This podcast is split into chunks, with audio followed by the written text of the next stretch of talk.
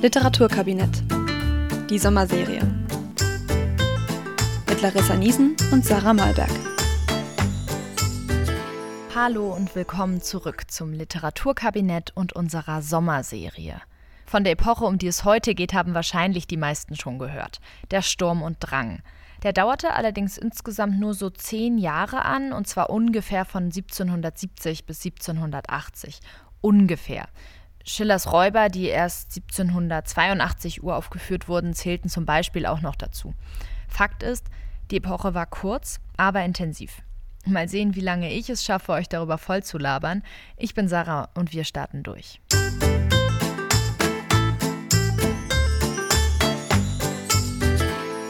Sturm und Drang oder wie eine gute Freundin von mir es mal bezeichnete, die Epoche der Wehleidigkeit. Und in der Tat hat sie da einen Punkt ob bei Die Räuber von Friedrich Schiller, in dem Franz Mohr folgenden Brief vorliest. Ich kann aus hundert Briefen von dir abnehmen, wie Nachrichten dieser Art dein brüderliches Herz durchbohren müssen. Mir ist's, als sehe ich dich schon, um den Nichtswürdigen, den Abscheulichen, in tausend Tränen ergossen. Ach, sie flossen, stürzten stromweiß von dieser mitleidigen Wange. Oder in den Leiden des jungen Werther, der selbst die Schönheit der Natur nicht verkraften kann und sagt, ich gehe darüber zugrunde, ich erliege unter der Gewalt, der Herrlichkeit dieser Erscheinungen.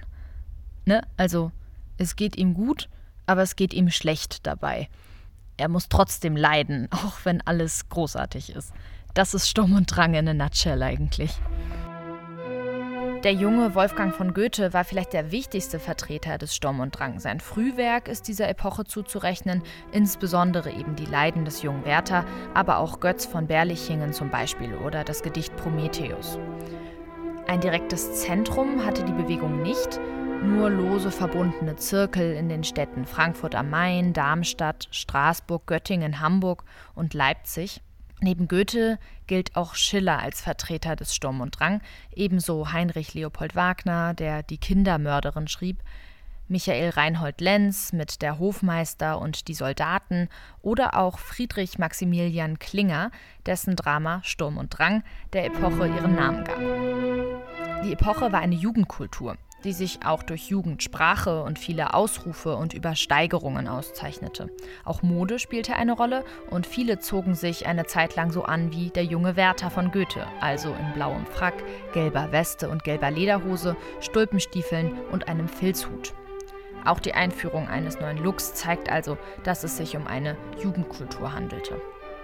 Der älteste Vertreter war mit immerhin 25 Jahren wohl Johann Gottfried Herder. Goethe war anfangs erst 20. Ungefähr als Goethe von Frankfurt nach Weimar umzog, kam auch der Sturm und Drang zu einem Ende und die Epoche der Klassik begann. Die Verbundenheit zur Natur war ein großes Thema beim Sturm und Drang. Nicht die Kultur, sondern das unbearbeitete Reine der Natur sollte im Künstler ein individuelles, schöpferisches Ich freisetzen. Die Stürmer und Dränger folgten einem sogenannten Pantheismus. Sie glaubten also daran, dass Gott in allem steckt, was er geschaffen hat, sprich in der Natur selbst. Die Natur sei dann wiederum Quelle für den Menschen, um selbst schöpferisch zu werden. Damit folgten die Stürmer und Dränger Jean-Jacques Rousseau und seinem Naturzustand. Zurück zur Natur ist ein berühmter Ausruf von ihm und er glaubte, dass die Kultur den Menschen verderbe und der Naturzustand, also eine unbeeinflusste Welt mit unbeeinflussten Menschen, eine friedliche Idylle sei. Krasser Kontrast zu John Locke zum Beispiel und seiner Vorstellung, dass der Mensch dem Menschen ein Wolf sei. Das war die Auffassung der Aufklärer, wovon die Stürmer und Dränger sich eben abwandten. In anderen Punkten standen sie der Aufklärung aber auch sehr nahe, zum Beispiel in der Kritik des Adels und den Zwängen, die ein bürgerliches Leben mit sich brachte. Die Musik, die ihr im Hintergrund hört, ist übrigens auch Sturm und Drang, und zwar aus einer Sinfonie von Josef Haydn.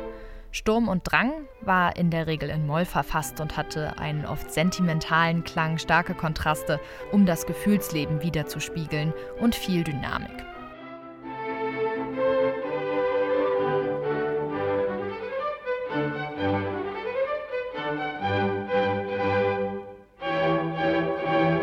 Die Individualität des Künstlers speiste sich also aus seinen Gefühlen und Empfindungen heraus.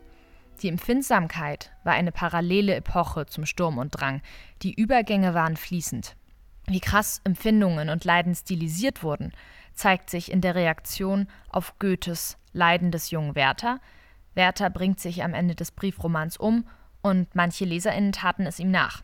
Wie viele ist nicht genau übermittelt, aber der Selbstmord wurde stilisiert als Akt der maximalen Freiheit und dem Sprengen gesellschaftlicher Zwänge.